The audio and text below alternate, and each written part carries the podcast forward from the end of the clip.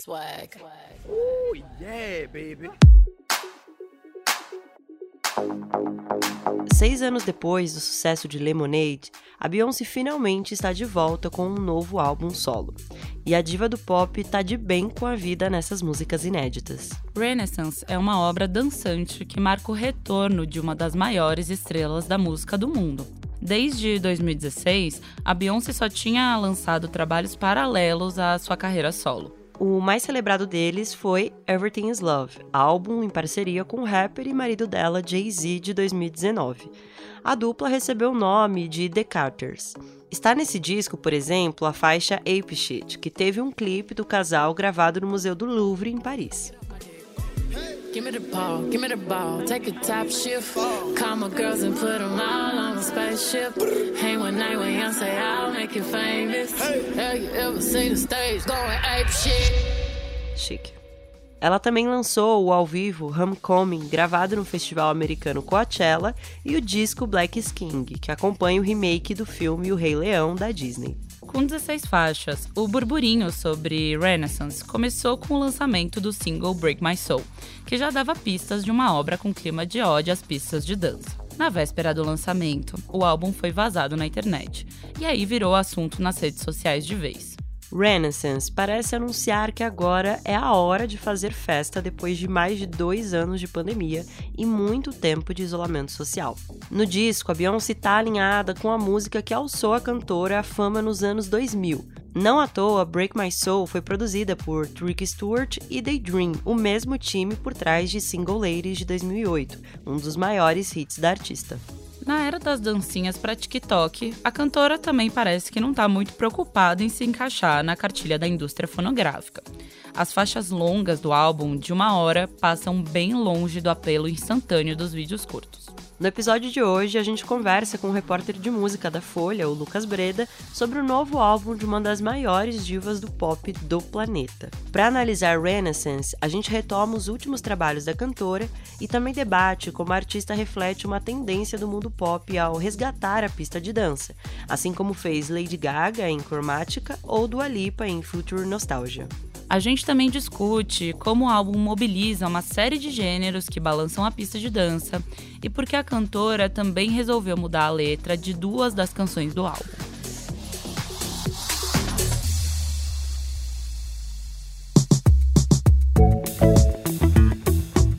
Você está ouvindo o Expresso Ilustrado, podcast de cultura da Folha, com episódio novo toda quinta às quatro da tarde. Eu sou a Marina Lourenço. Eu sou a Carolina Moraes e a edição do som é do Rafael Conkle. E aproveita aí que você está ouvindo a gente para seguir o Expresso na sua plataforma favorita e não perder nenhum episódio.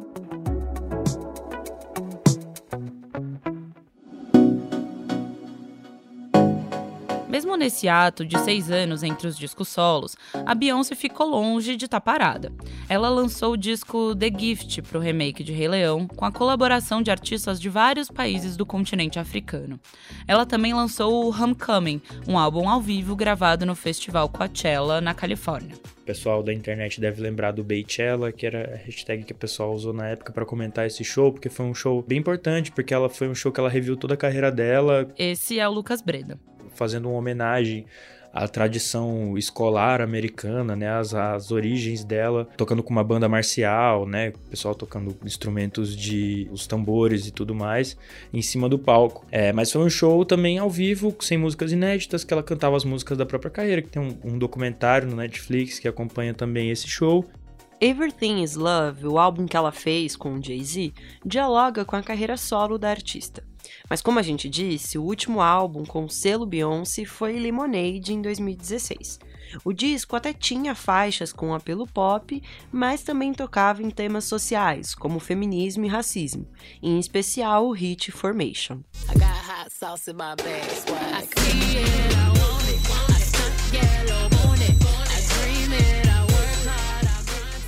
E aí, em junho deste ano, Beyoncé quebrou o jejum e lançou nas plataformas a música Break My Soul. Oh yes, I like that.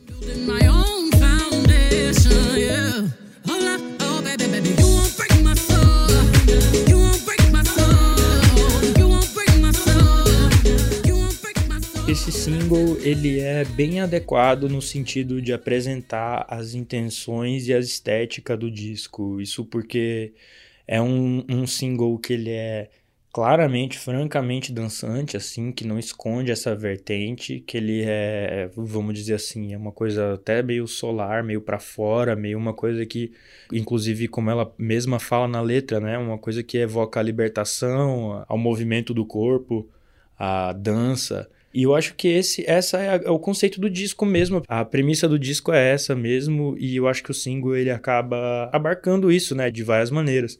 Essa música também apresenta a estética do disco como um todo. A gente tem nele as batidas do house, um estilo de música eletrônica que ficou muito popular, principalmente a partir dos anos 90. Ao longo do álbum, esse gênero vai aparecendo misturado com outras batidas, mas é um dos fios condutores das canções. E acho que além do que da coisa mais, digamos assim, mais óbvia, mais, a relação mais direta com house em si, também tem uma coisa que é a Beyoncé estudando a pista de dança e, e também fazendo uma espécie de tributo a pessoas a percussoras da pista de dança. Nessa música ela faz uma citação muito clara, a música Show Me Love da Robin S, que é uma música de 93, portanto quase 30 anos atrás. É uma das músicas definitivas de pista de dança dessa geração que, enfim, cresceu ali nos anos 90, nos anos 2000, a própria Beyoncé está com 40 anos, ela também pode ser encaixada um pouco aí, né, dessa geração. E ela está justamente evocando um clássico no single dela do disco. Então, acho que nesse sentido ele ambienta muito bem a pessoa que vai chegar para ouvir o Renaissance, que é o disco da Beyoncé, ela já chega muito bem preparada em relação ao que, que, espera por ela no disco a partir do momento que ouve o single. Os gêneros musicais não estão totalmente definidos em cada uma das faixas de Renaissance. A Beyoncé passeia pelo house, R&B, disco music, dancehall, trap, um pop próximo do que ela fazia 15 anos atrás, afrobeats, entre outros. Fala às vezes com os anos 70, com os anos 80, tem muita coisa ali misturada. Inclusive naquela música America Has a Problem, tem uma batida que aparece ali que ela, que ela meio que se insinua como se fosse um Miami Bass. Esse estilo de batida que é uma das batidas que tá no DNA do funk brasileiro. Para quem não se lembra muito bem o que é o Miami Bass, é a batida que o FBC resgatou no seu disco mais recente, Baile, que dá toda essa pegada de um funk mais antigo.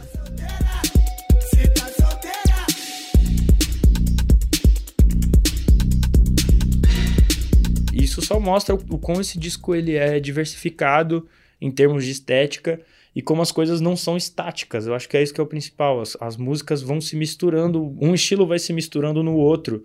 E no fim das contas, o que importa é que a música é muito dançante, é, a, é o chamado à dança, ao movimento, do, é não ficar parado, é, é você conseguir ser contagiante de alguma maneira.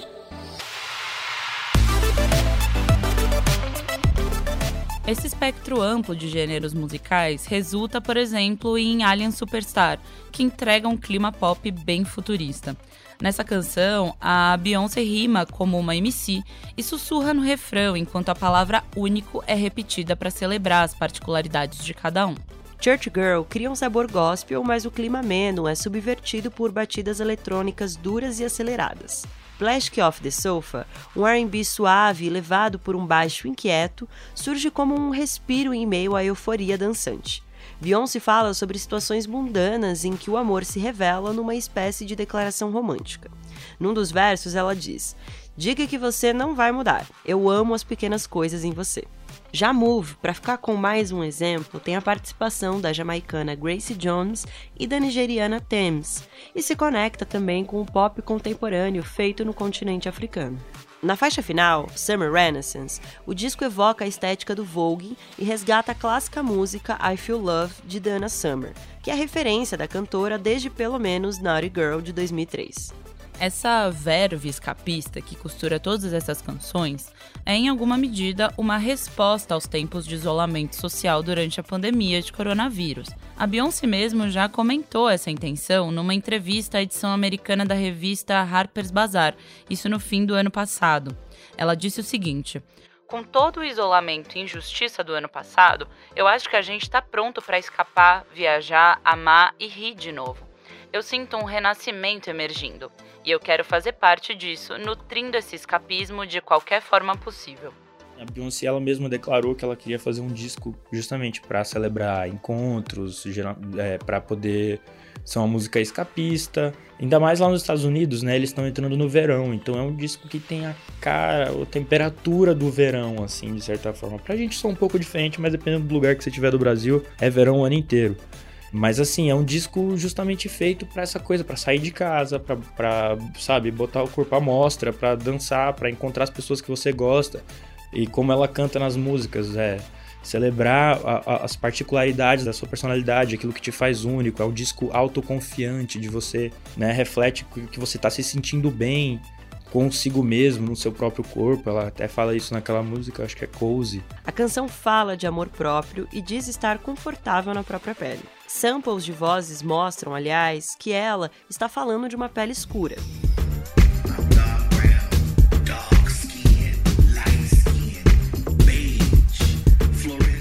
É uma faixa que estabelece o clima de confiança que domina as letras e o sentimento da Queen Bee.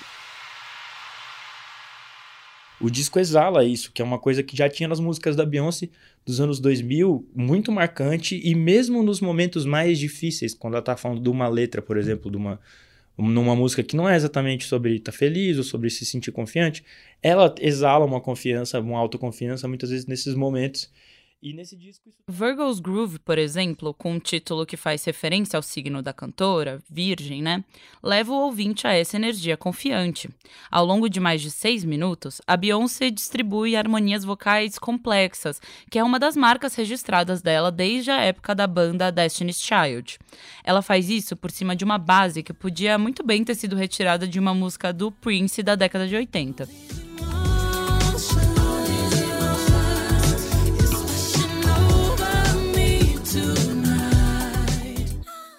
Beyoncé não é a única a olhar esses clássicos do passado para tentar reconstruir um clima contagiante e animado na música. O Breda avalia que isso vem acontecendo desde 2020, bem próximo do momento em que a pandemia explodiu. Mas eu acho que essa, essa coisa de querer voltar a fazer disco dançante depois de uma era conceitual, por exemplo, eu acho que é isso que tá pegando mais. A gente pega a Lady Gaga, ela vinha de Joanne, que era um disco country, que ela falava, pensava nas raízes e faz música, se não me engano, pra avó dela, né? Então é uma coisa mais pessoal. A gente pega o Lemonade da Beyoncé, inclusive são do mesmo ano esse, esses discos, de 2016. Era um disco também que falava de questões sociais mais amplas, que falava dela enquanto mulher, dela enquanto negra, dela, enfim, enquanto esposa, dela enquanto mãe, e vai destrinchando todas essas questões num contexto social mais amplo, é, buscando profundidade, sentimentos mais profundos, assim, existenciais até. Agora, nessa nova era de clima escapista, cada um dos artistas recorre a ritmos e épocas diferentes para botar os ouvintes na pista de dança. Por exemplo, o The Weeknd, a Dua Lipa, a Charlie XX, a, essas pessoas que estão fazendo música pop, é, que estão sendo bastante consumidos e que estão, de certa forma, fazendo as pontes com essa coisa até geracional, a própria Lady Gaga, eu acho que cada um deles acaba resgatando coisas específicas, estéticas específicas. O The Weeknd, para mim, ele tem mais a cara dos anos 80, aquela coisa mais Tears for Fears, é, a Dua Lipa, para mim, soa um pouco mais anos 70, fim dos anos 70, que já é uma coisa um pouco mais disco music mesmo. A, a Lady Gaga, ela tem muita coisa do house também, a, a coisa é, do glitter e tal, da boate, mas ao mesmo tempo ela conversa com K-pop, ela tá pensando no hiperpop, que né, é essa música cheia de esquisitices, com, com vozes metálicas, é, sonoridades plásticas que não são tão palatáveis assim.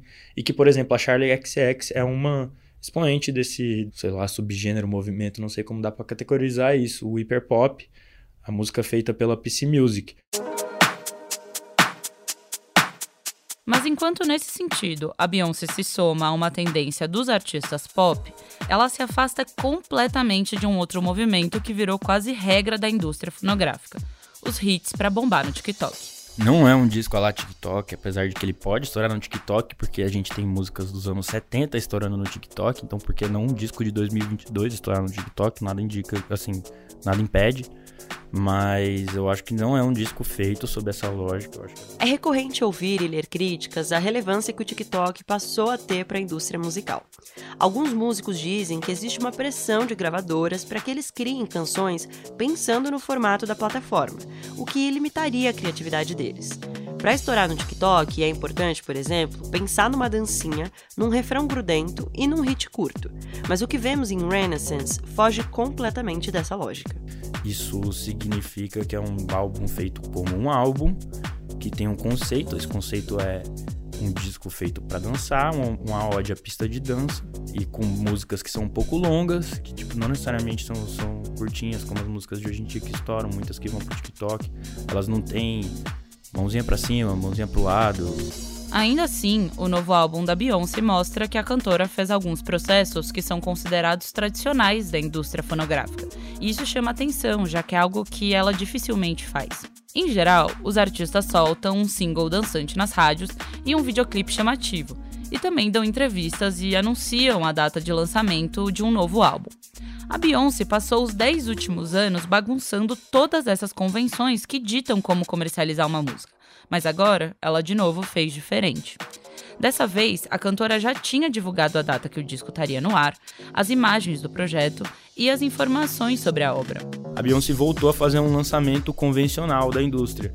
É, porque nos últimos discos ela soltou álbum visual, é, o disco de surpresa, de última hora, assim, sem avisar nada, do nada as músicas estavam lá soltou também no Tidal, tipo, os discos demoraram para chegar nas outras plataformas de streaming. O Tidal, para quem não sabe, é o serviço de streaming, a plataforma criada pelo Jay-Z, que o Jay-Z é dono, né, que tem enfim, uma plataforma de uma ideia de remunerar melhor os, artistas e de oferecer música em alta qualidade, mas não é uma plataforma muito popular, especialmente aqui no Brasil, que a gente tem conexões de internet muito ruins, fones de ouvido muito ruins e, e ter uma música em alta qualidade não significa muita coisa. Então, assim, ela lançou os últimos discos no Tidal e ficaram. O Lemonade, se não me engano, ficou anos para chegar no, até as outras plataformas de streaming. Quer dizer, ela confi tava confiando tanto no próprio taco ali que, tipo assim, ela não tava nem preocupada que você ia ter acesso ao disco dela no, no, no, no seu streaming. Porque ela tá, enfim, ela é a Beyoncé. Você vai ouvir, você vai atrás de qualquer jeito. Um dos efeitos de Renaissance foi uma chuva de críticas à letra da canção Heated, escrita em parceria com o rapper Drake, que tem um termo que foi considerado capacitista, ou seja, de tom pejorativo contra pessoas com deficiência. Spaz é um termo pejorativo usado para falar de pessoas com diplegia espástica, uma forma de paralisia cerebral que afeta as pernas. O termo, nas devidas proporções, seria algo similar a retardado em português, ainda que na música ele apareça num verso que se refere a espasmos em nádegas que parecem estar levando tapas ou rebolando. Depois das críticas, Beyoncé resolveu mudar a letra da música. Esse termo já foi centro de uma polêmica similar quando apareceu na canção Girls da Lizzo, que também se arrependeu de ter usado a expressão. Ela disse o seguinte na época: como uma mulher negra gorda na América, tive muitas palavras ofensivas usadas contra mim. Então entendo o poder que palavras podem ter, seja intencionalmente ou, no meu caso, não intencionalmente. E as duas cantoras não são as únicas a mudarem músicas que têm termos pejorativos. A gente tem outros exemplos. É, o Criolo regravou uma música dele que usava a expressão traveco, ele trocou por outra coisa quando ele regravou a música, é, a gente viu recentemente o Chico Buarque dizendo que não canta mais com açúcar com afeto nos shows, porque acha que, que a música não é feminista e muito pelo contrário. Para além do debate ético que envolve esses termos, mudar um álbum que já foi lançado é a cara da produção musical em 2022. As obras elas não são mais sólidas, fechadas num disco à venda nas lojas.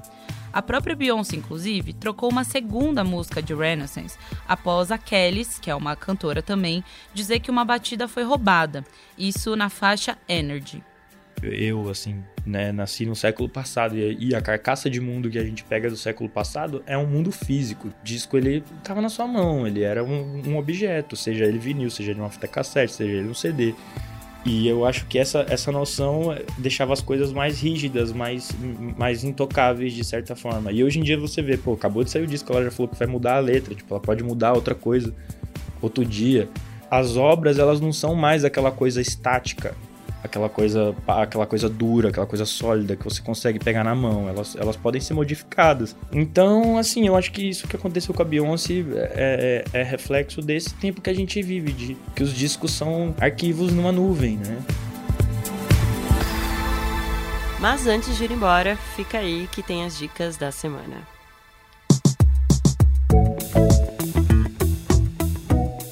E aí, Carol, o que você vai indicar pra gente hoje?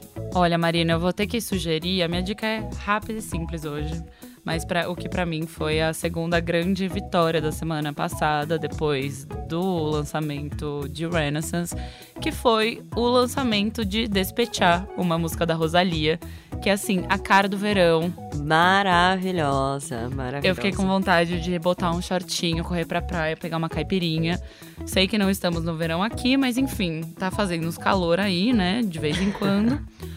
Então minha sugestão é essa música nova aí da Rosalia, que eu amo muito.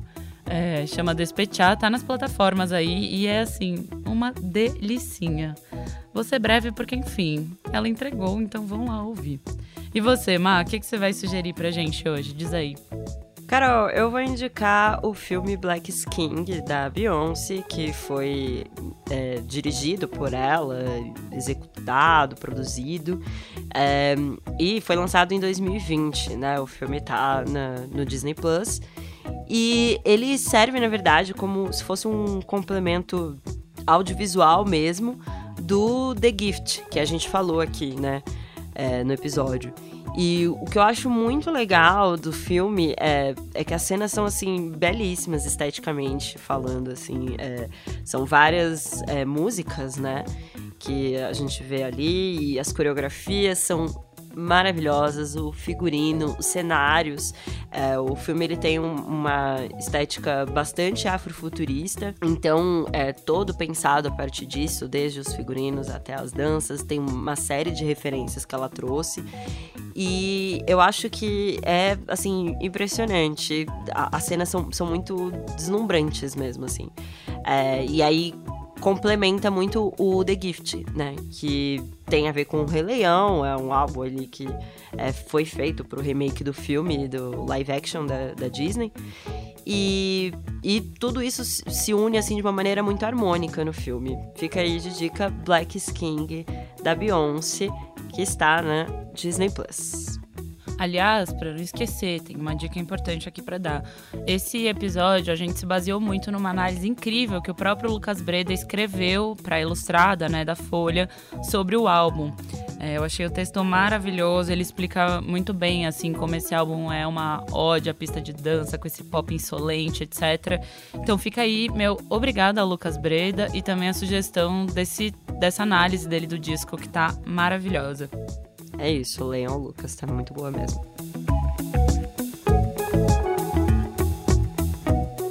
Esse foi o Expresso Ilustrada, o podcast de cultura da Folha, com episódio novo toda quinta às quatro da tarde.